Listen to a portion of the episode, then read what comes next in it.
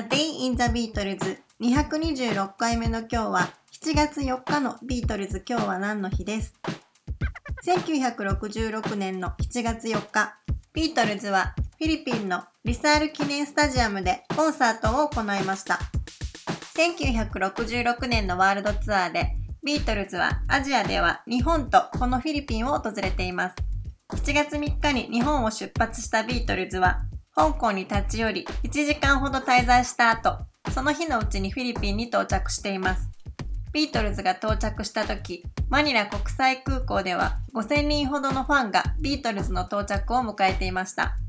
しかしメンバーは到着直後から少し異様な雰囲気を感じ取っていたようで、ジョージは小さいゴリラのような人間たちが脅すような態度で接してきたと語っています。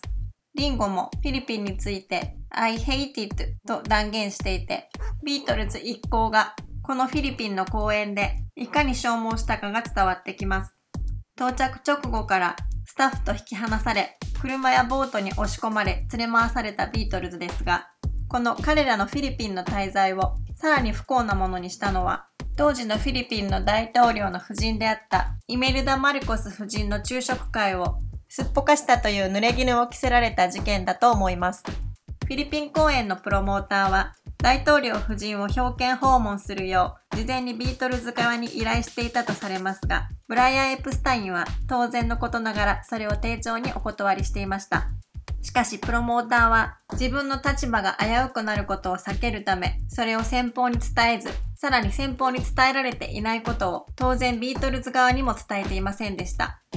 そのため、ビートルズがやってくると信じて疑わなかったマルコス夫人と会見のために集まった300人とも言われる子供たちは待ちぼうけを食らうこととなり、その事態をビートルズはテレビや新聞で知ることとなりました。マスコミはビートルズが約束を破った大統領一家を侮辱した子供たちを裏切ったなどというネガティブキャンペーンを展開し、それを受けて国内に彼らに対する怒りや反感が広まっていきました。広報担当のトニー・バーローはテレビ局のニュース担当者に電話を入れ、ブライアン・エプスタインに事情を説明する機会を与えてもらうよう手配しました。ブライアンは自分たちは招待を受けていないし、表敬訪問することを了承したかどうかという問い合わせもなかったし、たくさんの子供たちが待っていたということもテレビで初めて知ったというような内容の声明文を出しましたが、意図的に放送妨害が行われ、ほとんど聞き取れない状況だったといいます。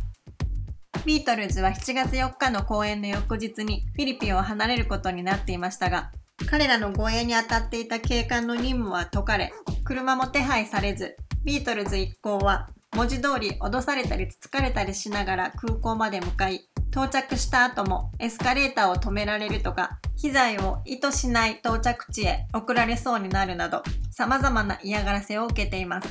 ビートルズの運転手であったアルフ・ビックネルは背骨を痛めたり肋骨を折るなどの危害を加えられたといいます。